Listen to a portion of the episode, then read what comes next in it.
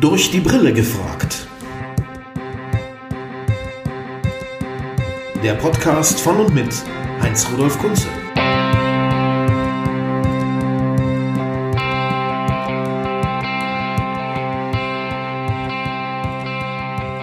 Herzlich willkommen zu einer weiteren Folge von Durch die Brille gefragt mit Heinz Rudolf Kunze und einem Gast, einem Mann aus Berlin. Wer kann das sein, der zu tun gehabt hat in seinem Leben mit Nina Hagen, Nena Spliff, Jimi Hendrix, Ray Charles, Mick Jagger, David Bowie, Samuel Beckett, Herbert Grönemeyer, Jenny Holzer, ein Name, der mir ehrlich gesagt gar nichts sagt, Götz-George, Wim Wenders, Sean Connery, Otto Sander.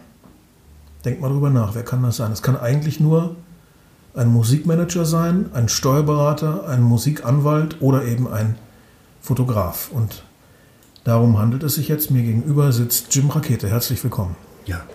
Eins habe ich nicht vergessen. Als ich Jim zum ersten Mal getroffen habe, hat er mir die Augen und Ohren geöffnet für Bruce Springsteen. Er sagte nämlich voller Begeisterung die Zeile The Screen Door Slams Mary's Dress Waves. Und das war das erste Springsteen-Zitat, was ich in meinem Leben hörte.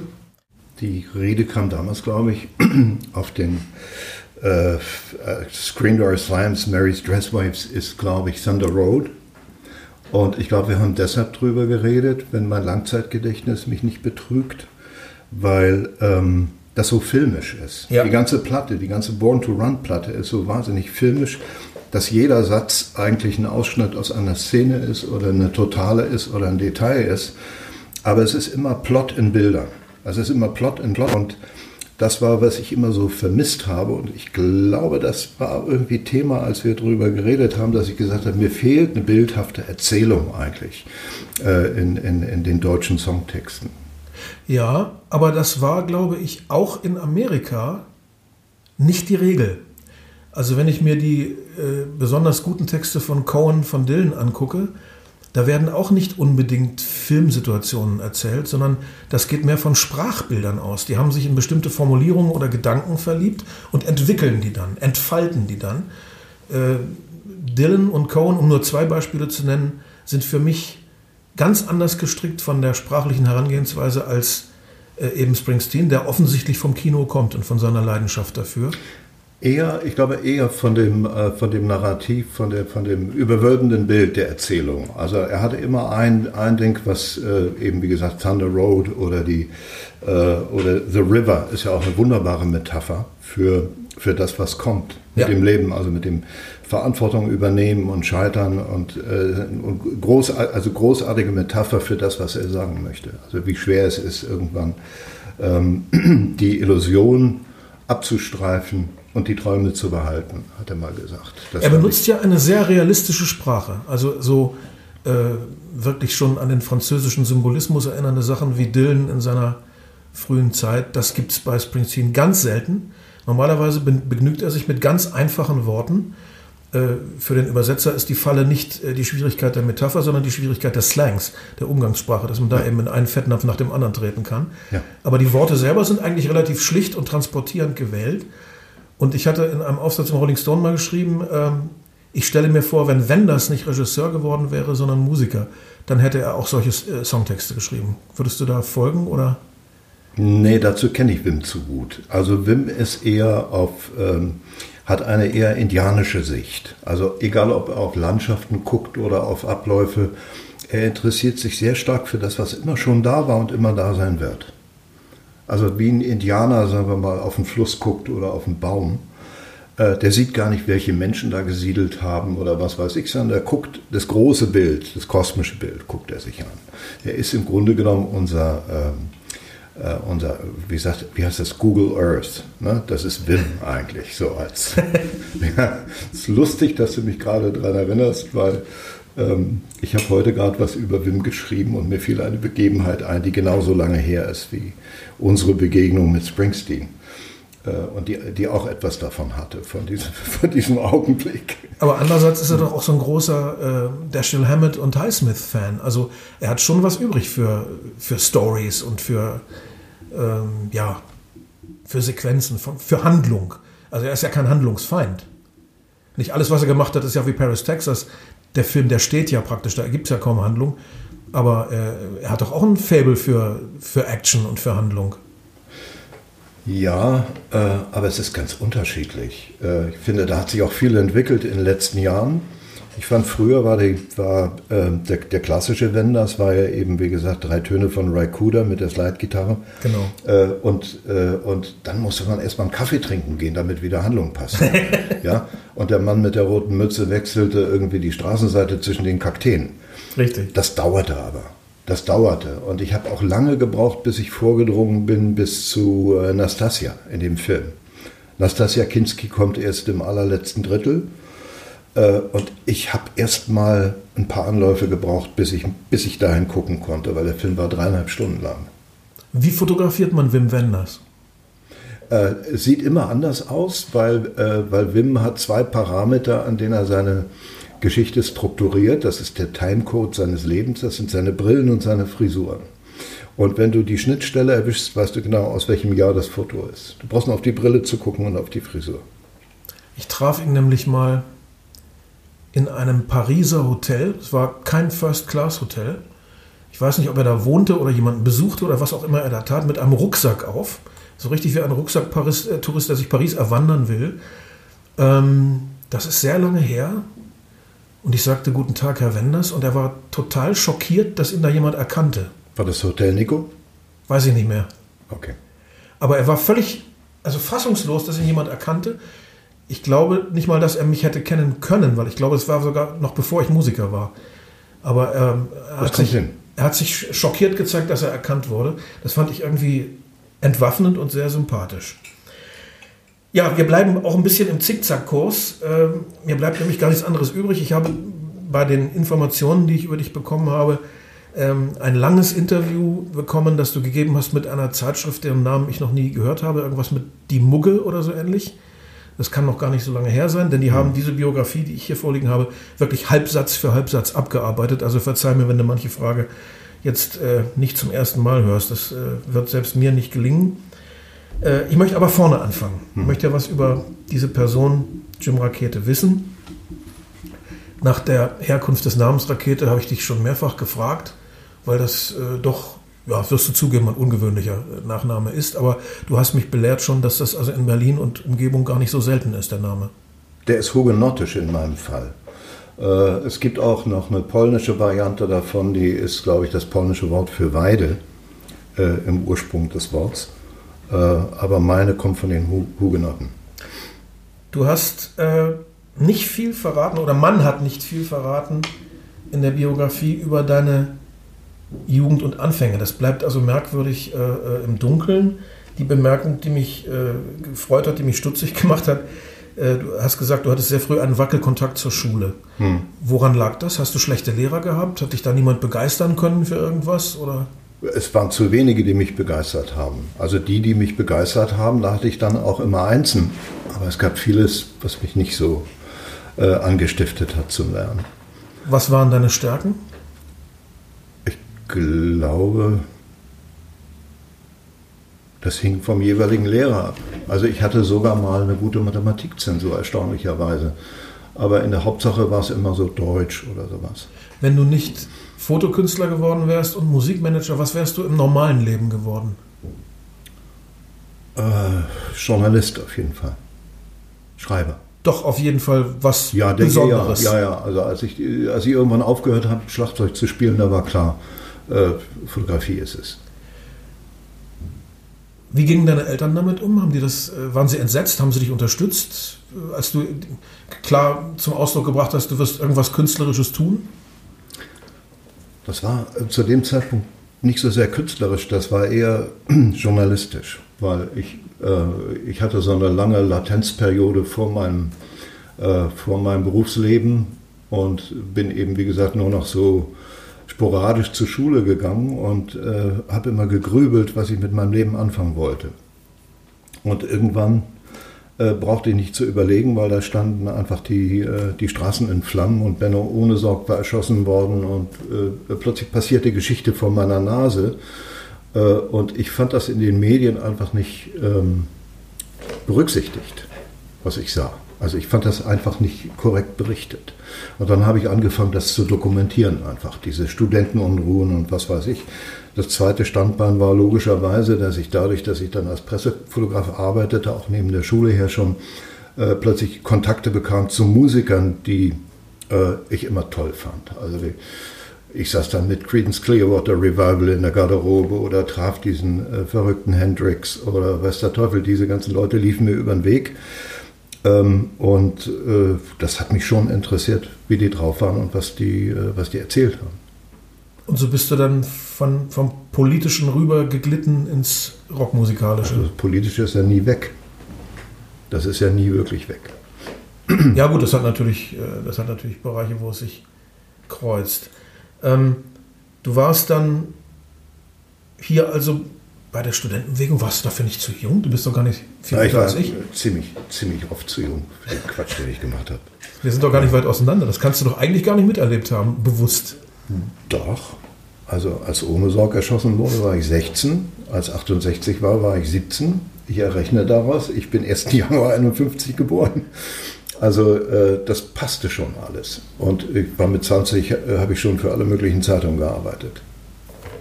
Und in die Musik dann sozusagen graduell rübergewandert? Nein, das war, nein, das war einfach, ähm, das war auch wieder so ein komischer Moment, dass ich dann irgendwann das Gefühl hatte, ähm, ich habe jetzt eigentlich das, was ich machen wollte, hatte ich jetzt schon gemacht.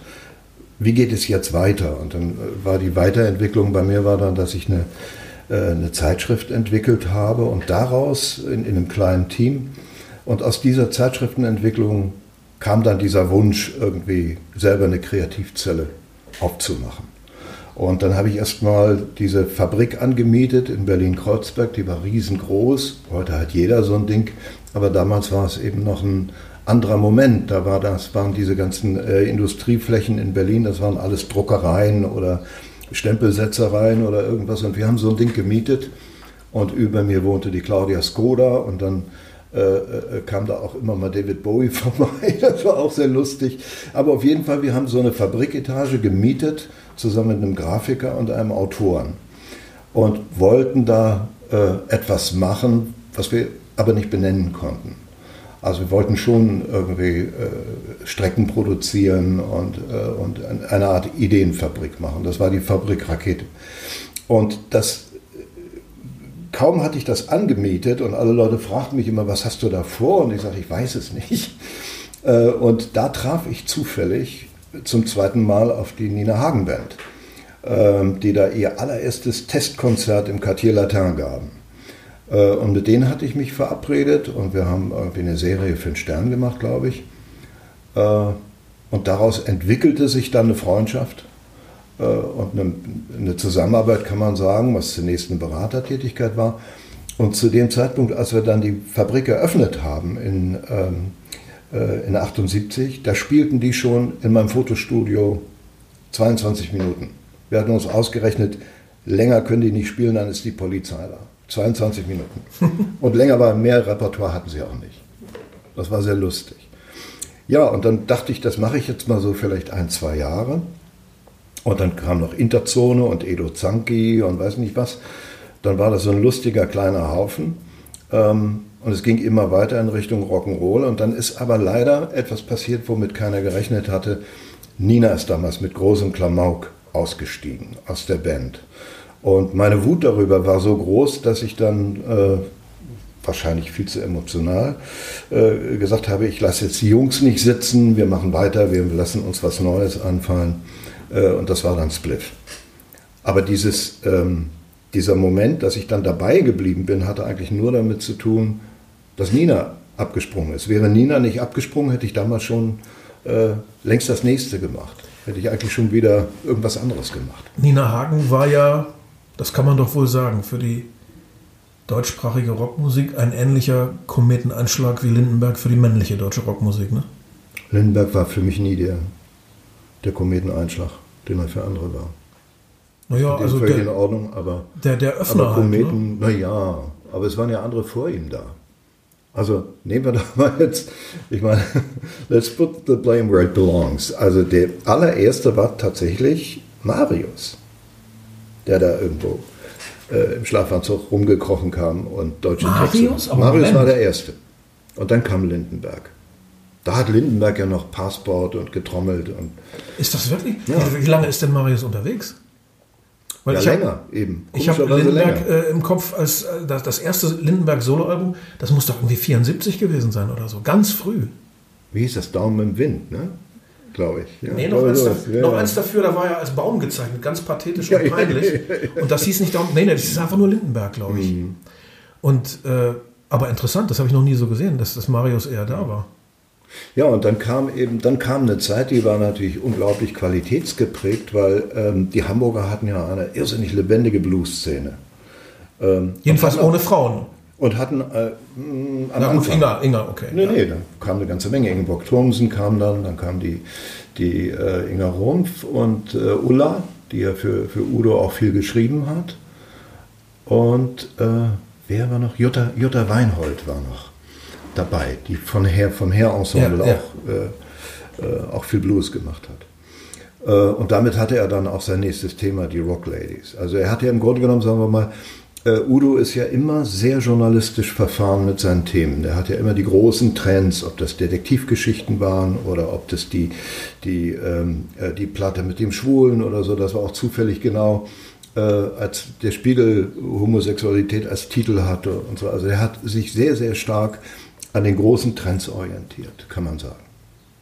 Aber Nina hat doch so eine Art neues Selbstbewusstsein für Frauen vielleicht Ja, das ergab sich auf eine ganz komische Art. Nina war, Weil ihre Frechheit, ihre Rotzigkeit, Ja. sowas gab es so einfach noch nicht. also Nina hat in der, hat in der DDR durfte sie ja nie das machen, was sie machen wollte. Äh, Und sie wollte ja eigentlich immer so gehen in eine ganz andere Richtung. So New Wave und Punk und weiß ich nicht was. Und hat immer den Punk so irrsinnig bewundert. Aus der Ferne. Ähm, Und äh, um eine Schlagersängerin zu sein im Osten, musste man ja eine Prüfung machen, eine Sangesprüfung. Dazu musste sie dann Gesangsstunden nehmen bei einer Opernsängerin. Und hat sie dann gefragt, wie kommt es zu diesem komischen Sound? Und dann hat die ihr gesagt, wie man den herstellt. Und das hat Nena Bienen fleißig gelernt und hat sich eigentlich über alles immer lustig gemacht. Und das war ihr großes, ihr großes Ding. Wie konntest du an diesen beiden Eltern, an Wolf Biermann und an Eva Maria Hagen, vorbei dich überhaupt bemerkbar machen? Man muss immer sagen, gar nicht so einfach. Und sie hat dann immer Wege gefunden. Sie ist dann, Katja Lange-Müller erzählte mir, wie sie, wie Nina dann mit dem Wecker in der Hand im Schlafanzug zur zweiten Stunde kam in die Schule und gesagt, mein Wecker hat nicht geklingelt. Und diese ganzen Sachen, das, sie hat von vornherein immer gelernt, nach vorne zu fliehen. Das war eigentlich ihre Technik. Und kaum war sie im Westen, ist sie sofort abgedüst äh, nach London und hat sich total verliebt in so eine Punkrock-Band namens Slits. Das waren nur Mädchen. ja. Ähm, das fand ich äh, nicht so bedeutend wie sie, aber sie fand das ganz toll. Äh, und dann wollte sie eben unbedingt aus allem etwas zusammenrühren und es kam was ganz Unglaubliches zustande, nämlich sie machte sich zum Beispiel über deutsches Fernsehen immer lustig. Also ich glotz TV ist völlige Realsatire. Oder dieses, ähm, äh, dieses Ganze, was dann die, die Jungs gesagt haben, also die Spliffer, die haben dann immer gesagt, Mensch Nina, jetzt komm, jetzt liest doch mal hier irgendwie was über Frauenbewegung und so. Und so tröpfelten dann diese Begriffe oder diese Schlagwörter wie Simone de Beauvoir sagt Gott bewahr und so, das tröpfelte dann alles ein auf diese Platte. Und ähm, insofern, sagen wir mal, ist es eine, eine, eine unglaubliche Mischung, die damit zu tun hat, dass sie, so hat sie das erlebt. Die hat das mit der Fernbedienung in der Hand, ja, hatte sich ihren Catsuit angezogen, hat sich angemalt wie ein Tuschkasten und, und plötzlich haben tausende Frauen in der Republik gesagt, wo nimmt die das Selbstbewusstsein her, das will ich jetzt auch. Der Punkt. Also dafür gebe ich ihr Credit. Also unendlich, unendlich. Sie hat, sie hat für die Frauen, hat sie etwas unwissentlich getan, was unfassbar wichtig war. Ich habe neulich im Uncut gelesen, die Frontfrau von Blondie, Debbie Harry, Hm. hat einen Moment nicht hingeschaut und dann hat Madonna ihr die Karriere gestohlen. Siehst du da eine gewisse Parallele zu Nina und Nena? Äh, überhaupt nicht. Nee. nee Nena, Nena ist, ja, äh, ist ja im Gegensatz zu Nina eine Hardcore-Romantikerin. Ähm, und ähm, das war ja, äh, ist ja wie ein Glas Champagner im Vergleich, während, ähm, während, während Nina ja schon sagen ganz schön mit dem Brecheisen auch unterwegs war, äh, auch sprachlich. Aber der, also diese, diesen Brutalschlager, den die Nina konnte, äh, da konnte ihr keiner das Wasser reichen. Ich habe irgendwann messerscharf erkannt, wenn die, wenn die das irgendwie nochmal machen würde, damit, könnte, damit würde sie jede Tür aufkriegen. Ähm, hat sie aber dann nicht mehr gewollt. Das hatte sie im Osten mit Automobil erledigt. Ähm, und äh, ich kannte diese ganzen Sachen gar nicht. Also das muss ich immer zu meiner Ehrenrettung sagen. Ich habe sie wirklich erst als Neugeborene in Westberlin kennengelernt. Und die, die, dieses ganze Automobil und Farbfilm vergessen und so, das kannte ich nicht. Ja gut, aber du hast dann ja aus Nena den größten Star der neuen deutschen Welle gemacht. Das wäre doch wahrscheinlich ohne die Vorreiterrolle von Nina gar nicht gegangen, oder? Also komisch, darüber habe ich noch, noch nicht eine Sekunde nachgedacht, weil ähm, das sind vollkommen, vollkommen unterschiedliche Muster und die kann man auch überhaupt nicht miteinander vergleichen. Aha. Findest du nicht? Nee, gar Ich nicht. schon, dass da Nena irgendwie so ein bisschen doch die Nachfolge angetreten hat. Nena ist viel äh, achtsamer mit dem musikalischen Material, äh, viel sensibler an vielen Stellen, also auch musikalisch viel sensibler als Nina. Während Nina kann einfach musikalisch mit der Faust auf den Tisch hauen. Ähm, und, und Habt ihr euch eigentlich wieder vertragen oder blieb das für immer unresolved mit, mit Nina? ich weiß nicht, vertragen ist da irgendwie ein äh, falsches Wort. Wir haben ja zwei Jahre gebraucht, um äh, juristischen Kompromiss zu finden. Und den haben wir dann besegelt auf dem Lorelei-Felsen mit Eva Maria und mit Fritz Rau. und dann stand fest, dass, die, dass jeder seiner Wege gehen konnte. Die, die Spliffer konnten ihre Platte machen, die schon fertig war. Und Nina konnte machen, was sie machen wollte. Die wollte ja unbedingt weiter nach LA. Die ist ja dann zu Zappas Manager äh, Benny Glotzer gegangen äh, und hat sich da, glaube ich, ein bisschen äh, verkalkuliert auch. Verhoben auch. Ja, ne? ja, das war, war nicht so ihrs. Denn im Grunde ist die Karriere doch dann so ein bisschen ausgefusselt. Ne? Da kam Ja. doch nichts ganz Großes wirklich mehr. Naja, sagen wir mal, wozu es immer gereicht hat, ist, sie ist immer für eine Überraschung gut. Ne? Also sie konnte äh, in Talkshows oder in, sie hat immer einen guten Auftritt gehabt. Aber sagen wir mal, dass so ein, äh, ein Werk dasteht und dass man sagt, diese Platte hat irgendwas verändert hier im Land, das ist nicht mehr passiert. Ja? Es wurde noch diese Kompromissplatte gemacht, äh, die Unbehagen, äh, bin ich auch heute noch sehr stolz auf den Titel, den habe ich mit Schreibmaschine geschrieben. Und das war dann das Plattencover. Ähm, und das war es dann auch. Und Nena ist irgendwie eine andere Geschichte, weil ähm, die ist schon irgendwie, da ist schon irgendwie eine ganz, äh, eine ganz andere äh, Liebe äh, zu, zu dieser Art von Musik da. Ja? Die ist schon irgendwo, das ist eine Sprache für sich. Während Nina ja alles zur, Nina hat alles zur Verfügung. Also die ist, sagen wir mal, die ist so reich beschenkt von ihrem Talent ähm, durch, diese, durch diese vielen Oktaven, die sie singen kann, ähm, äh, durch, die, durch das Volumen, was sie hat, durch die Kraft, die sie entwickeln kann auf der Bühne. Die kann alles Mögliche machen. Ähm, deshalb glaube ich, kann man die beiden nicht miteinander vergleichen. Du hast gesagt, Spliff, also die Nachfolgeorganisation von Nina Hagen Band, hätte es auch international eigentlich schaffen müssen oder können. War das denn die Musik, die damals im Ausland gerade gefragt war? Denn Spliff kam doch eigentlich auch voll rein in die Punk-New Wave-Zeit, ne? Eigentlich nicht. Nein? Nee. Also Spliff hatte seine Also von den Wurzeln- Abläufen her, also von der Zeit her schon. Also ich erzähle es einfach mal, wie es war. Ähm, das Faktische siegt. Also die äh, drei von der Band kamen von der Lok Kreuzberg, die haben Rocktheater gemacht. Das war sehr clever. Rocktheater war eine sehr clevere Idee damals.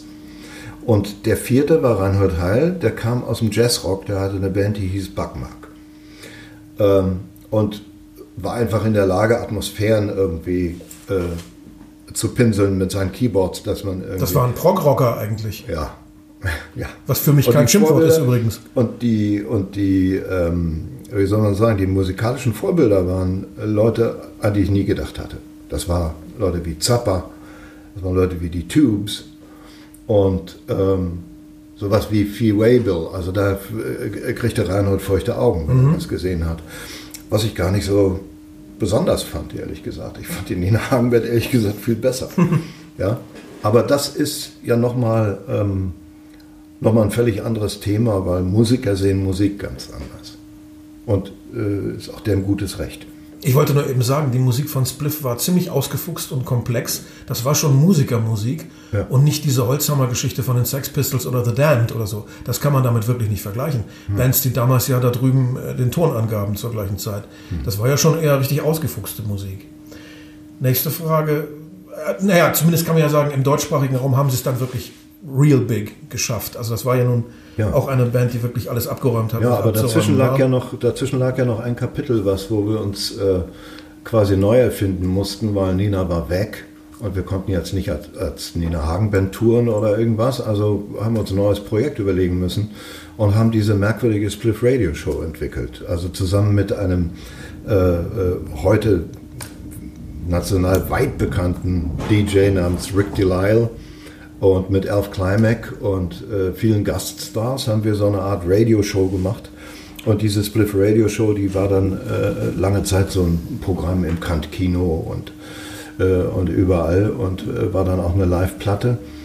Die hat vielleicht nicht so viele Einheiten verkauft, aber das ist eigentlich die wichtigste Platte gewesen, die in der Fabrik passiert ist. Muss man mal ganz ehrlich sagen, weil da haben alle ihr Bestes an den Tisch gebracht. Und deshalb war das gut. Es gab vieles, was gut war in der Fabrik. Ich fand auch die ganze Interzone-Geschichte toll. Ich fand die Nena-Geschichte toll mit der Nummer 1 in den Staaten. Ich fand das alles super. Aber, die, ähm, aber diese Sache, die Spliff Radio Show, die war einzig. Das hat uns keiner nachgemacht. Das war einmalig. Kannst du mir erklären, weil du so nah dran warst an den Jungs, warum der von mir doch sehr geschätzte Mitteregger so früh aufgehört hat? Sich zurückgezogen, nichts mehr gemacht. Habe ich nie verstanden. Ich, ich vermisse ihn heute noch eigentlich als Kollegen. Ich auch. ich auch.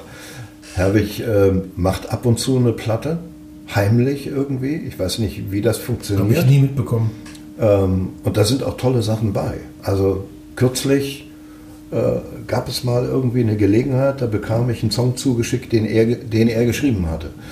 Und da habe ich so gedacht, Mensch, das Kind, das ist irgendwie, das ist so, wie er es eigentlich immer haben wollte. Jetzt ist er der Don Henley, der irgendwo im Abseits sitzt. Der könnte jetzt eigentlich machen, was er wollte. Also äh, ich finde auch, dass der, äh, finde auch, dass Herbig ein ganz großes Talent ist. Wirklich. Warum haben es Interzone nie richtig geschafft? Das habe ich nie kapiert und das hat mich richtig gewurmt, denn ich war ein großer Fan und ich rechne es mir zu einer meiner größten Ehren an, dass Heiner Pudelko auf meinem Album Gute Unterhaltung 1990 bei mir ein Lied mitgesungen hat. Nachdem ich ihn lange brieflich umgarnen musste, hat er dann nachgegeben. Ja. Äh, Ich habe ihn wirklich umbuhlt und er hat dann irgendwann äh, klein beigegeben und gesagt, gut, ich mach's. Diese Band war für meine Ohren, für mein Herz, für meine Begriffe die größte Rockband, die es in Deutschland je gegeben hat. Warum haben die es nicht geschafft, Jim? Nicht mal mit deiner Hilfe. Und du wusstest doch, wie es geht. Ja, gute Frage. Also ich würde sagen, die, der erste Teil der Antwort ist ja, dass sie die erste Platte nicht machen durften. Äh, wir hatten da alles zusammen und dann hat mir Heiner die, ähm, die Nummer von Wondracek in New York gegeben und hat gesagt, du musst dich noch mit ihm einigen. Und dann rief ich den Wondracek in New York an und Wondracek hat damals äh, 1979 oder wann das war, äh, war in sehr schw schweren Wassern. Also das kann man nicht anders sagen. Der saß in New York im Gramercy Park Hotel und ich weiß, ich habe irgendwie 75 äh, Mark vertelefoniert und wir haben uns nur gestritten. Es wurde einfach nichts daraus. Der wollte eine Viertelmillion Dollar haben für seine Texte als Flat Fee und ich habe gesagt, weißt du was, träum weiter und habe aufgelegt. Und äh, Das dürfte einer der Fehler seines Lebens gewesen sein. Weil er hätte, er hätte einen richtigen Fuß in die Tür kriegen können als, als Rockautor. Das hat er nie gewollt. Er wollte immer Auto auf Papier sein. Und äh, Sigi Loch war dann ein paar Tage später nochmal da in New York und hat- ist mit ihm essen gegangen und das ist auch, leider hat es auch nicht geklappt. Also wurde die erste Platte geerdet. Die erste Platte war mit den Wondracek-Texten, äh, war der Grund, warum ich mich so in diese Band verguckt hatte. Die waren großartig. Und dann fingen sie an, neues Material zu schreiben und das war auch sehr gut. Ähm, das dauerte länger, bis wir das beieinander hatten und bis wir dann wieder den Kontakt äh, zu Warner Brothers hergestellt hatten. Und dann kam dieses äh, äh, zweite Album also als erstes raus. Und die, die andere Platte ist ja nie eine Platte gewesen, die ist einfach vergessen worden zu machen. 40 Jahre lang. Naja, letztes Jahr. Aber jetzt gibt es sie. Ja, Zu unser Jahr habe ich, habe ich mit der Taschenlampe zwischen den Zähnen mit der Witwe von Heiner haben wir das in Kellern irgendwelche Bänder gefunden und haben, bloß weil wir eine Ausstellung gemacht haben über Interzone, eine Fotoausstellung, äh, haben diese Bänder irgendwie überspielt und gerettet und, äh, und Udo Arndt of All People hat sie gemixt und gemastert und äh, dann haben wir die in einer ganz kleinen Auflage rausgebracht und dann später auch noch als CD. Und darauf bin ich ein bisschen stolz, weil ich meine, so viele Jahre, nach 40 Jahren, gab es nicht mal mehr die Tonbandgeräte, um die Dinge abzuspielen. Ich kam mir vor wie so ein, äh, wie, wie weiß ich nicht, so ähm, jemand, der so Ausgrabungen macht. Ja, ja. Also Schliemann. Gott sei Dank, Gott sei Dank. Schaufeltrilogie. Ja, das ist wirklich eine Tragödie, dass diese Platte so spät erschien. Und da hat der Wondercheck, den ich als Autor sehr schätze, finde ich, einen Riesenfehler gemacht, wenn man sich überlegt, wen es da noch so gab äh, an, an Pop-Literaten, wie man sie so etwas verächtlich nannte. Rolf-Dieter Brinkmann oder Handke, die auch beide sehr rockaffin waren, aber gar nicht imstande waren, wirkliche Rocksongs zu schreiben. Oder wenn ich an die auch ziemlich missglückten Versuche von Enzensberger denke, Chansons zu schreiben, zu texten, das war alles nicht so doll, aber Wondercheck, der hätte das gekonnt. Und es, es, hat ja nichts dagegen gesprochen, zweigleisig zu fahren. Also sein Ruhm als Autor auf Papier unbenommen, äh, hat ja keiner was dagegen. Aber der hätte wirklich das Textniveau in Deutschland, wenn er sich da ein bisschen reingeknickt hätte, deutlich heben können. Und Pudelko mit seiner begnadeten Stimme, also so einen Sänger gibt es in Deutschland nur einmal, hat es nie wieder gegeben, meiner Ansicht nach. Kann es daran gelegen haben, dass die Band Interzone noch weniger mit Punk und New Wave am Hut hatte als Spliff? Denn es war ja eine richtig klassische Rock'n'Roll-Band für meine Begriffe. Ja, eigentlich, eigentlich eher Blues. Oder sowas, ja. Eigentlich eher Blues. Also wir haben jetzt vor wenigen Wochen, äh, als wir den Hans zu Grab getragen haben, den Schlagzeuger von Interzone, da haben wir zusammengesessen, die letzten Mitglieder von Interzone und ich, ähm, waren wir hinterher in, einer, in einem kleinen Gartenrestaurant äh, und haben darüber gesprochen, was das eigentlich war. Ähm, wie man mit so bescheidenen Mitteln, nur mit Arrangements eigentlich, aber ohne Effekte, äh, versuchen kann, so etwas hinzukriegen. Und das war tatsächlich eine unfassbare Arbeit. Die haben äh, Wochen und Wochen und Wochen und Wochen äh, in der Köpenicker Straße gesessen und haben diese Sachen ausgearbeitet, bis diese Gitarrensätze äh, so perfekt waren. Ja, die haben die Doppelsoli und die. Die haben wirklich gut zu zweit Gitarre gespielt. Das war schon Stones-mäßig ja. Trance in manchen Fällen. Das muss man wirklich Aber es ist wirklich auch die tragischste Band, die ich mir vorstellen kann, weil ich meine, jetzt sind schon, äh, ich glaube, es sind inzwischen vier Mitglieder, die verstorben, nee, fünf, fünf die verstorben sind. Und das zweite Album dann, wo Armer Paul drauf war, das fand ich fast noch besser als das, wo Hintermann drauf war. Ach, ich gerate ins Schwärmen, wenn ich an Interzone denke. Hintermann war übrigens ursprünglich ein Song, den, äh, den einer geschrieben hatte, weil wir uns mal gestritten haben über irgendeine Kampagne. Und das, das hatte ich wohl irgendwas abgetan, was er gesagt hatte und habe gesagt, du verstehst nichts vom Business. Das ist ein Problem. Und das hat er sofort einen Song gemacht. Ja. Aber also er ist ein Genie, der Typ. Also der, der, der Heiner, also allein dieses erste Cover bei Warners. Wir machen also, weiß ich nicht, tausende Fotos und dann geht er mit einer Lupe an dieses Foto, was auf dem Tisch liegt, hält seine Lupe auf das Gruppenbild, ja, so eine Vierfachlupe von Aqua, legt die auf das Gruppenbild und sagt, das ist das Cover. Das war sein Kopf in völlig körnig. Und dann haben wir versucht, das nochmal nachzufotografieren in Körnig. Vergiss es. Ganz am Ende haben wir genau aus diesem Bild, haben wir diesen Gesichtsausdruck und diesen Kopf genommen und haben ihn ganz groß gerissen äh, mit einem Korn, mit dem man die Hühner füttern könnte. Das sieht irre aus, dieses Cover. Das ja, sieht, ja. sieht, aus, als wenn du damit den Boden schmörgeln kannst. Ja. Und das äh, wollte er so haben und das war super. diese ganzen Sachen, dass er schon, als wir damals die, die, die Berliner Mauer schwarz gestrichen haben und mit weißen Stencils Interzone drauf gemacht hatten in Schreibmaschinenschrift, da wurde ich ja verhaftet und dann war er ganz aufgeregt und sagte, wir müssen die Mauer verkaufen. Diese Stelle der Mauer, wir müssen die verkaufen. Ich gesagt, aber jetzt tickst du aber irgendwie nicht mehr ganz sauber. Wie sollen wir die Mauer verkaufen? Und er sagt, wenn Keith Haring das schafft, das schaffen wir auch. Und er wollte unbedingt die Mauer verkaufen.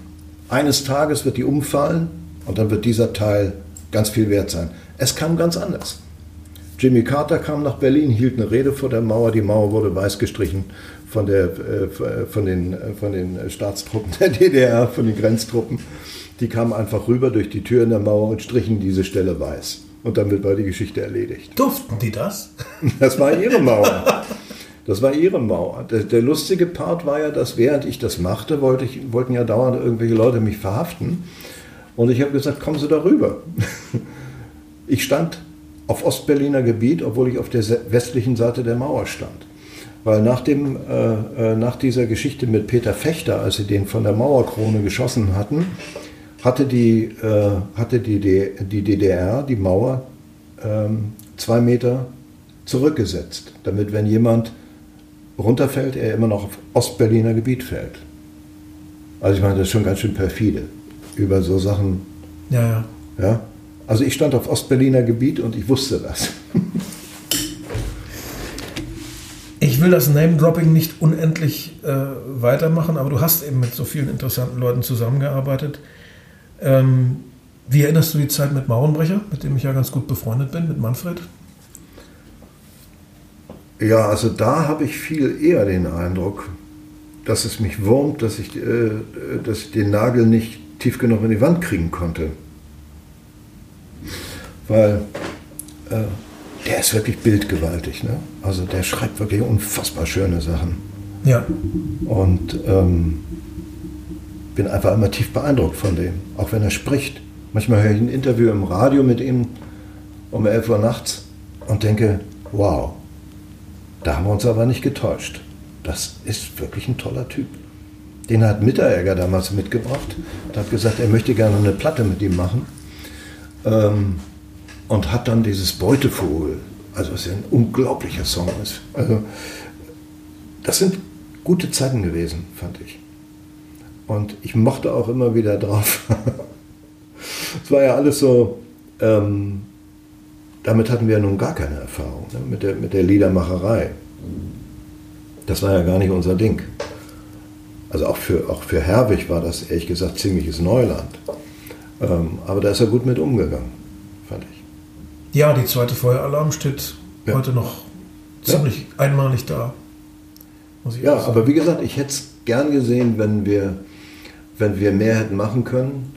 Äh, heute wüsste ich das ein bisschen besser damals war ich also zu stark in dieser, an dieser anderen Front gebunden gerade. Also ich hatte, hatte alle Hände voll zu tun mit ganz vielen anderen Sachen. Fehlte Manfred ein bisschen Lust auf Pop? Nee, gar nicht. Also äh, der hätte, im Grunde genommen, der hätte alles gemacht. Ähm, er ist auch sehr mutig. Ja, äh, das ist, ist ja meine Frage. Ist er vielleicht zu mutig? Ist er ein bisschen zu sehr dem Kompromiss abgeneigt? Nee, das kann ich nicht sagen. Das kann ich nicht sagen. Und ich muss ja auch ganz ehrlich sagen, also irgendjemand sollte ja auch mit der Fackel V weggehen und das sollte der Künstler sein. Nicht der Promoter. Letzter Name, das muss ich einfach fragen, weil ich, obwohl der Mann in einem anderen Metier gearbeitet hat, auch einfach so ein Fan bin. Wie war Beckett? Ja, Beckett ist so, also ich weiß nicht, eines Tages werde ich mal meine lustigsten Begegnungen zusammenschreiben müssen. Ähm, wir hatten eine versehentliche Verabredung, äh, da war ich noch blutjung. Und ähm, er kam rein mit dieser Brille, mit diesen Flaschenböden. Ähm, und dieses Gesicht wie eine Landkarte, unfassbar. Und dann stand er da und wir schwiegen uns so an in der Werkstattbühne vom Schillertheater. Ähm, und der Inspizient, der uns zusammengebracht hatte, der stand dabei wie Falschgeld. Ähm, ich dachte jetzt eigentlich, wir kriegen irgendwie ein Interview mit dem hin. Und es sah auch für einen Moment lang so aus, aber es war dann doch nur eine kleine Fotosession und dann verschwand er wieder. Und das war ausgerechnet ein Moment, in dem er Crab's Last Tape nochmal in Berlin mit Martin Held gemacht hat. Mit Martin Held, wow. Ja, eine wunderschöne Inszenierung. Also ich glaube auch wirklich handwerklich das Allerschönste, was der, äh, was der Held abgeliefert hat. Es sind ja, Beckett selbst hatte es ja mal inszeniert mit Harold Pinter in New York, äh, in, äh, in London.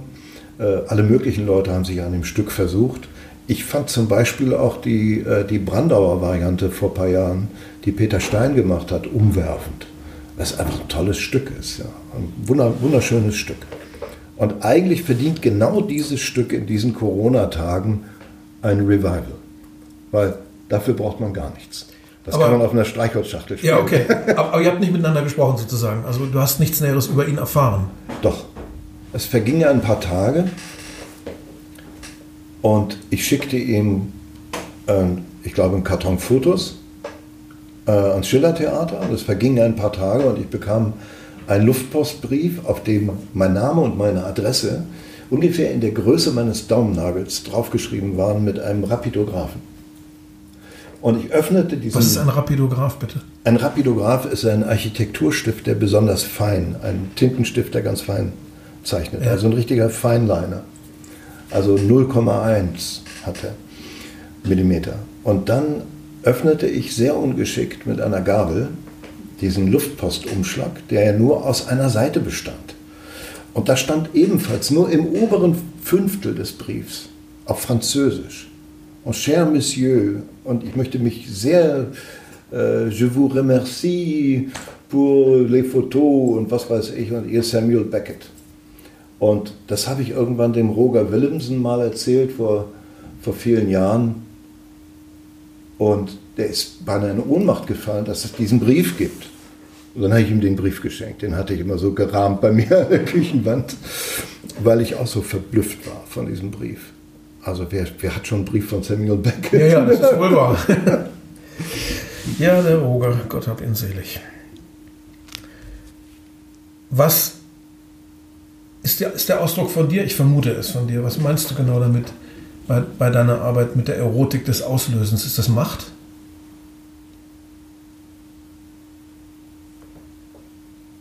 Ja, ist eher so wie ein. Dein schönster Akkord. Weißt du?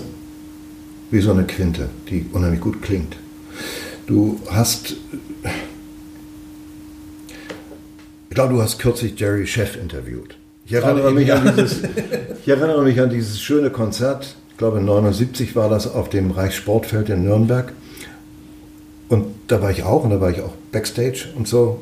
Und wir haben uns mit John McLaughlin bei dieser Gelegenheit lange unterhalten über das Verschlussgeräusch von unseren Leicas. Ja. Und äh, jeder hatte eine andere schöne Analogie dazu, aber die schönste war die von ihm.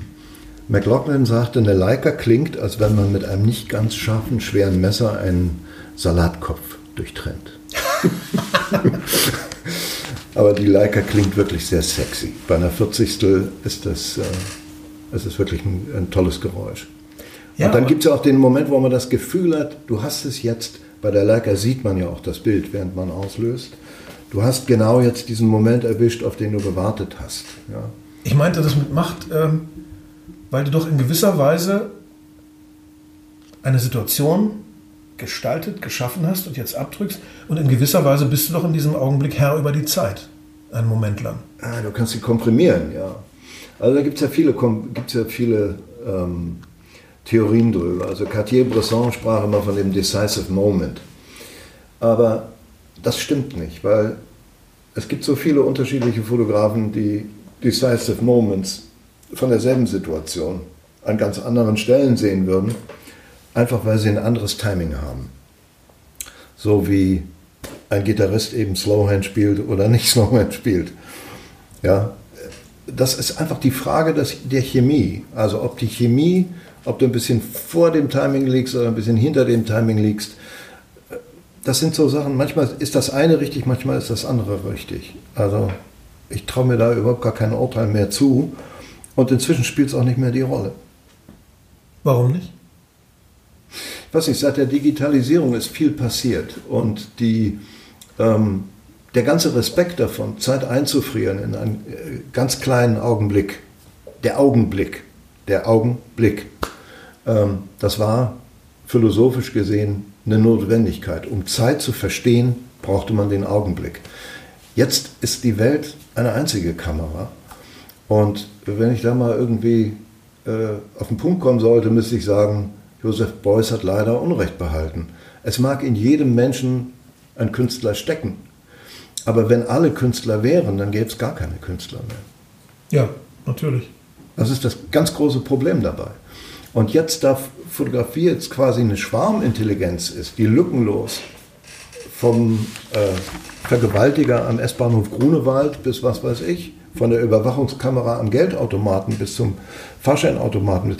Fotografie hat eine andere Bedeutung bekommen. Das ist jetzt eins der kleinen Wabenfacetten eines Facettenauges, eines digitalen Facettenauges, was die Welt ist. Ja, klar. Aber es hat uns nicht klüger gemacht. Nein, wenn, wenn, wenn, ein, wenn, ein, wenn der Künstler kein Ausnahmemensch mehr ist, dann ist die Kunst am Ende. Man kann jetzt positiv sagen, an ihrem Ziel angekommen, wenn man es feiern will, oder man kann negativ und deprimiert sagen, am Ende. Ja, das wär, bei Künstlern würde ich, das, würde ich das eben so sehen, wie du sagst. Aber selbst wenn ich es beschränke und sage, als Zeuge, ja, als Zeuge, als Zeuge eines Moments, als Zeuge einer Geschichte, so habe ich meinen Beruf angefangen, als Zeuge. Und ähm, ich, ich finde, das ist unwiederbringlich. Und wir, haben, äh, wir riskieren gerade, dass wir es beliebig machen. Wir sind schon ja, weit fortgeschritten dabei. Und zum, äh, zu dem mit dem Künstler. Ich hatte ein bisschen den Eindruck, ich weiß, ich neige manchmal zu Übertreibungen, aber deswegen stelle ich ja auch Fragen, damit man das dann modifizieren kann. Ich hatte ein bisschen den Eindruck, mit Bowie ist die Moderne gestorben. Kannst du das nachvollziehen? Ja. Das kann ich, kann ich, kann ich gut nachvollziehen. Ja, das überrascht mich jetzt. Ich hätte gedacht, du widersprichst mir jetzt leidenschaftlich, aber das freut mich, dass du mir nicht widersprichst. Ich habe diesen Tod von David Bowie, muss ich sagen, immer noch nicht verarbeitet. Damit ist für mich was zu Ende gegangen, irgendwie. Ich kann es nicht anders sagen. Ja, also, also ein sehr überzeugender Vertreter der einen Sorte von Karriere. Es gibt ja nur zwei Karrieren. Die eine ist Bruce, die andere ist Bowie. Die eine ist so bin ich und die andere ist so bin ich auf keinen Fall. Was wäre dann Bob Dylan? Sag jetzt nicht so bin ich, weil man weiß ja nichts über den Herrn aus seinem Werk. Gar nichts. Ja, besser ist es. Besser ist es. Also bei Dylan fällt mir immer wieder auf, so sympathisch der mir viel, an vielen Stellen ist, aber da fällt mir immer wieder auf, was Gerd Richter gesagt hat. Das Werk ist schlauer als der Künstler. Ja. Das ist einfach so. Diese, diese, diese Songs haben eine Gestalt, die sind, äh, jeder kann was draus machen. Das ist, also das ist wirklich äh, unique. Wer kann das schon von sich sagen? Er selber schießt manchmal ganz schöne Böcke. Er wurde zitiert neulich beim Tode von John Prine, seinem nicht so bekannt gewordenen tollen Kollegen, äh, mit der Beschreibung Pure Proustian Existentialism, was nichts weiter ist als pur Dylan Blödsinn. Also das ist, das ist nichts, ne? Das literarisch ist, ist, das völlig unhaltbar. Ja, was soll das? Der hat wahrscheinlich jemand anders gemeint, aber Proust nicht. Was war die, ich hoffe, du weißt das noch, ich, ich weiß das nämlich noch, hm. was war die allererste Platte, die dich jemals umgehauen hat in deinem Leben? Wo du erst zum ersten Mal gesagt hast, boah. Das war Big Bill Brunsey und der Song war äh, Black, Brown and White. Das ist eine gute Adresse. Wann war das? Das musst du dann ja 16. schon sehr frühzeitig gehört haben. Anfang der 16. Wahrscheinlich hier durch das Ami-Radio in der Stadt, oder? Auch, Hast du gleich ja, die Platte gehabt? Auch, aber da hatte ich dann relativ schnell die Platte. Mir war es nämlich The Sun Ain't Gonna Shine Anymore von den ah, Walker die Walkers. Na, das ist ja ganz toll. Die habe ich mir 66 von meinem Taschengeld als erste Single gekauft. Ja, das war auch eine irrsinnig schöne Platte, fand ich. Und also opulent. Also ja, natürlich. Ja, Phil Spector at, at, his very best. Hm. Was war früher deine Lieblingsmusik? Hattest du eine bestimmte Richtung oder immer sehr offen nach allen Seiten? Und hast du sowas heute auch noch? Eine Lieblingsmusik? Eine Art, eine Richtung? das ist. Äh, so wie es bei so Sie noch immer Jazz war eigentlich. Ja, nee, da gibt es bei mir ganz viel. Also ich, ich mag aber ehrlich gesagt ganz oft die, äh, äh, den, den Moment, also die Weiche, wo jemand etwas zum ersten Mal gemacht hat und ab da hat man es nie mehr anders gemacht. Also diese, diese Points of No Return in der Musik, die finde ich einfach großartig. Wenn man also, sich mal überlegt, das Beste, was ich jemals gelesen habe über Keith Richards war, eines Morgens sei er aufgewacht und habe das Riff von Satisfaction auf seinem Kassettenrekorder ja, gehabt ja. und hatte keine Ahnung, wie es dahin geht. Ja. also du kannst nicht eine Richtung festlegen, der du immer treu geblieben bist, ein Leben lang oder so. Ja, es hat, schon viel, es hat schon viel damit zu tun. Es hat viel mit Rock, es hat viel mit Blues zu tun und es hat auch, ehrlich gesagt, ganz schön viel zu tun mit Motown. Ich finde, Motown war auch eine Phase, die äh, unglaublich kreativ ja. war und schön. Ja, klar. Also, und Klassik und Jazz nicht so? Doch, auch. Also kannst du mir meinen Beethoven kannst du mir auch nicht malig machen. Er ist auch wunderbar. Also ich bin ehrlich gesagt in den letzten Jahren öfter in der Philharmonie gewesen als in irgendwelchen Großkonzerten. Ich treffe fast nie irgendwelche Promis, die mir sagen, dass sie moderneren Jazz mögen. Also ich sage mal Jazz der 60er, 70er Jahre, was ich zum Beispiel liebe. Wie sieht es da bei dir aus, so Mangelsdorf und sowas? Oder Doch, die habe ich alle noch fotografiert, ja. Brubeck, ich habe die alle noch fotografiert. Ähm, also als der, als der, Jazz freier und atonaler mhm. wurde. Ich mag sowas gerne. Mhm. Die meisten sagen, ah, geh mir weg damit, lass mich bloß in Ruhe. Ja, es ist bloß eben nichts, was man, äh, was man hört, wenn man, äh, äh, wenn man ein gutes Buch in die Hand nimmt und, äh, und lesen will das oder so. Sondern ist es, wohl wahr. Es konsumiert dich einfach. Das wäre meine nächste Frage. Deine Lieblingsliteratur. Was liest du gerne? Ähm, Updike, Roth, Proust. Echt Proust? da scheitere ich immer wieder dran. McEwan. Ja, natürlich, natürlich, aber immer besser scheitern. also ähm, Proust finde ich, äh, Proust finde ich so toll, weil ähm, weil er, äh, weil er so wunderbare Eigenschaften hatte. Und ähm, äh, dazu gehören die merkwürdigsten Sachen. Also wie er dann äh, in jeder Runde glänzen konnte in Gesprächen, dass alle anderen, wenn er in einem Kreis von Rennfahrern saß, dass dann alle anderen dachten, er sei Rennfahrer.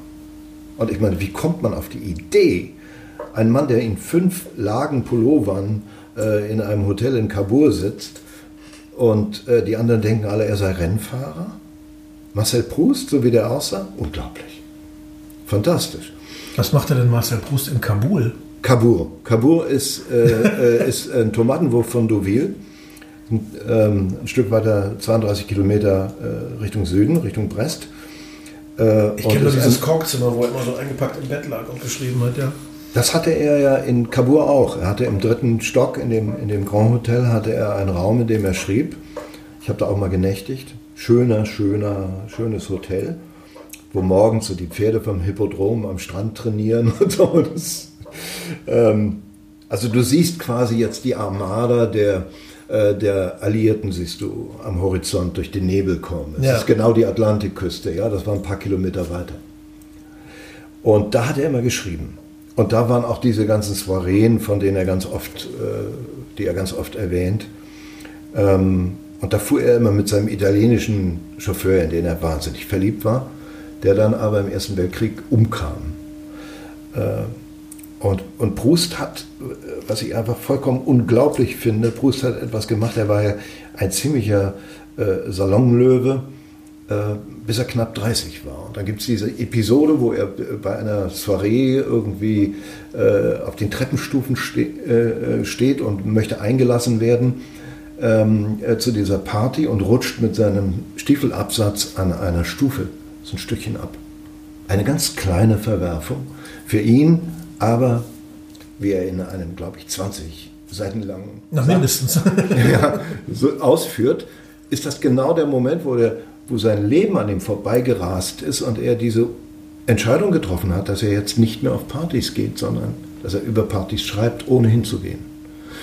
Und von dem Moment an kehrt sich sein Leben um. Er geht überhaupt nicht mehr abends weg, sondern er fragt alle Leute aus, die weggegangen sind. Das heißt, er arbeitet im Grunde genommen ab, was zu erfahren ist aus dritter Hand über etwas, was passiert ist. Also ich verstecke mich jetzt gerne hinter Peter Sloterdijk, der in einem seiner letzten Bücher gesagt hat, wäre es kein französisches Nationalheiligtum, die Recherche de Pompidou, dann wäre es nichts weiter als parfümiertes Geschwätz. Und ich bin jetzt bei meinem vierten Versuch, ich bin jetzt in Band 8 angekommen. Also irgendwann habe ich die Hoffnung, ich schaffe es wirklich nochmal ganz. Aber ich finde es unheimlich zäh. Es ist irre zäh, aber, aber bedenke bitte, da muss ich jetzt auch Sloterdijk leider an der Stelle ein bisschen widersprechen. Sloterdijk ist eben kein Fotograf. Avedon ist mal gefragt worden, welchen Literaten sollte man sich mal unter die Lupe nehmen, wenn man irgendwas über Fotografie wissen will? Und Avedon, der Literatur studiert hat, mit Baldwin zusammen in einer Klasse nebenbei bemerkt, sagte, wie aus der Pistole geschossen, Proust. Warum?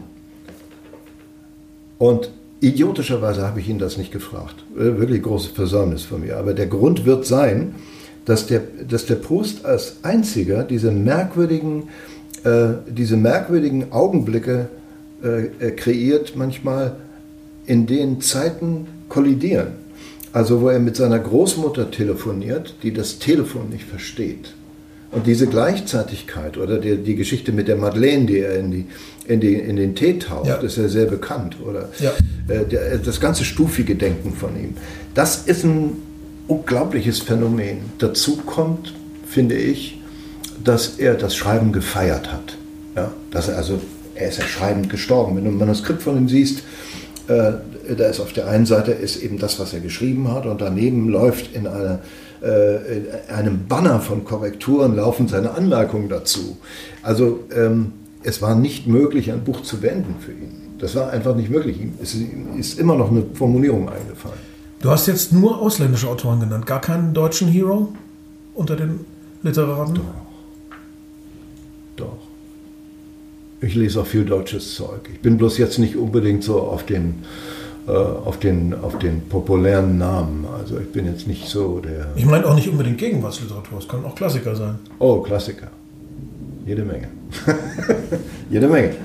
Ähm, aber, die, aber das, was ich faszinierend finde, das sind ja zwei, äh, zwei Werke, die sich gegenüberstehen.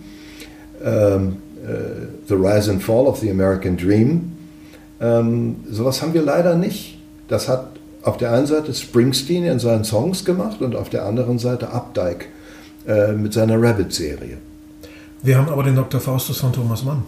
Ja, das ist natürlich noch was anderes, ja. Das ja. ist auch The Rise and Fall of the German Dream.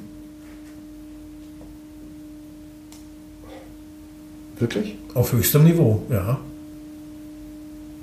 Das ist sein mit Abstand bestes Buch. Da lege ich die Hand für mich hm. dafür ins Feuer. Äh, ich habe das ist eines der ganz wenigen Bücher auf der Welt, die ich mehrfach gelesen habe. Ich, äh, ich wüsste jetzt im Moment aus dem Stehgreif kein anderes, wo jeder halbe Satz so stimmt. Also wo nichts, gar nichts überflüssig oder anders vorstellbar wäre. Ein, ein unglaubliches Kunstwerk. Das ist jetzt eine Frage, die ich mal stellen muss. Äh, liest du öfter mal Bücher zwei oder dreimal? Nein, ganz selten. Also ich mache das wahnsinnig gerne, weil es gibt eine ganz bestimmte Art von, äh, von Literatur, die, die parallel läuft. Ähm, in der amerikanischen Literatur gibt es äh, so merkwürdige Überkreuzungen, dass dann der äh, Truman Capote plötzlich einen Roman anstelle eines Tatsachenberichtes schreibt und im selben Jahr schreibt John Didion einen Tatsachenbericht über eine Liebesgeschichte. Also, äh, und das überkreuzt sich so in der amerikanischen Literatur. Und ähm, es ist so komprimiert irgendwie. Ähm, und das haben wir im Moment gerade nicht. Also wir haben nicht solche Phänomene, dass man, ähm, dass man neue Formen findet, die, ähm, die, die catchy sind oder so. Äh, und deshalb lese ich manchmal solche Sachen wieder. Also Early Didion, Early Capote. Ja? Ich lese das gerne, um zu sehen, ob es mich noch genauso beeindruckt. Mhm. Und dann gibt es natürlich Sachen wie, weiß ich nicht, Joseph Heller, Catch 22, die mich jetzt heute nicht mehr so stark beeindrucken wie damals. Kennst du Richard Brautigan? Nee. Das kann ich dir mal empfehlen. Und auch allen, die uns jetzt zuhören, schreibt sich wie Bräutigam oder so ähnlich, Brautigan. Richard Brautigan, ein kalifornischer Günter Eich. Ja. Ähm, gemischt mit der Fantasie von Robert Hunter von den Grateful Dead und solchen Leuten. Der schreibt kleine Parabeln, ähm, Kafka-artig, aber lustiger. Ähm, Wie ist das eigentlich, wenn man das selber gemacht hat? Du hast, du hast ja dieses, äh, was ich ein unglaubliches Wagnis finde, also der Sprung vom ganz hohen Felsen. Äh, du hast ja einen Roman geschrieben. Was ist das für ein Gefühl? Was ist das für ein Stapellauf? Ich meine, guckt man sich da selber hinterher? Oder? Äh, das war eine Lüge. Das waren eigentlich nichts weiter als zusammenhanglose kleine Parabeln, wo der Verleger mir den dringenden Rat gegeben hat, dass er Roman drunter schreiben darf, damit es im besseren Regal steht.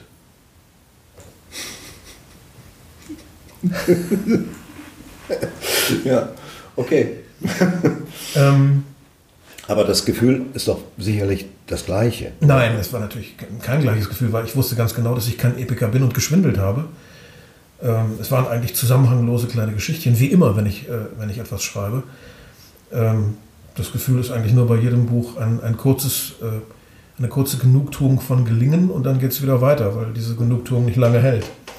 Nein, ich bin leider kein, äh, kein Erzähler. Ich bin der Mensch der kurzen Form. Das andere ist mir nie wirklich gelungen. Das war ein glattes Täuschungsmanöver. Eine Frage habe ich noch. Und zwar, ich finde, das ist ziemlich naheliegend bei einem Menschen, der sich an mehreren Fronten so gut auskennt. Ähm, du darfst übrigens auch gerne unflätig und deprimiert und wütend sein bei der Antwort, wenn du möchtest. Wie siehst du die gegenwärtige Situation der Musik in Deutschland, die kreative Lage? Verglichen mit früher? Oder? Also ich bin ein bisschen ernüchtert, muss ich ganz ehrlich sagen, dass alle immer nach Hause wollen. Das hat mich ein bisschen überrascht. Ähm, Wie meinst du das, nach Hause wollen?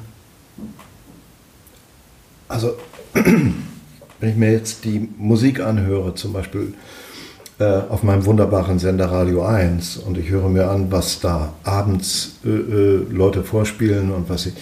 Äh, das hat irrsinnig viel zu tun mit äh, Befindlichkeit. Es hat irrsinnig viel zu tun mit ich und du oder du und ich. Und es hat nichts zu tun mit irgendeiner Art von, ich erzähle mal eine Geschichte oder ich, ich habe da ein Erlebnis oder ich messe mich mal daran oder irgendwas. Also es ist wirklich ein bisschen trostlos im Augenblick, was die, äh, ich meine jetzt, was die musikalischen Mittel anbelangt, möchte ich mich jetzt gar nicht auslassen, weil das ist alles zugänglicher geworden durch Technik. Ähm, und man muss sich jetzt auch wirklich nicht mehr irgendwie seine halbe Jugend im Keller kaputt machen äh, und üben. Äh, das verstehe ich alles. das verstehe ich alles. Ist aber besser, man tut's. Äh, fürs Ergebnis Man kann schon. dann mehr. Man kann dann mehr, ja klar. Aber auf der anderen Front, das muss ich jetzt auch mal sagen, auf der anderen Front, ich habe in, in, in letzter Zeit eben auch ein paar ganz andere Sachen gemacht.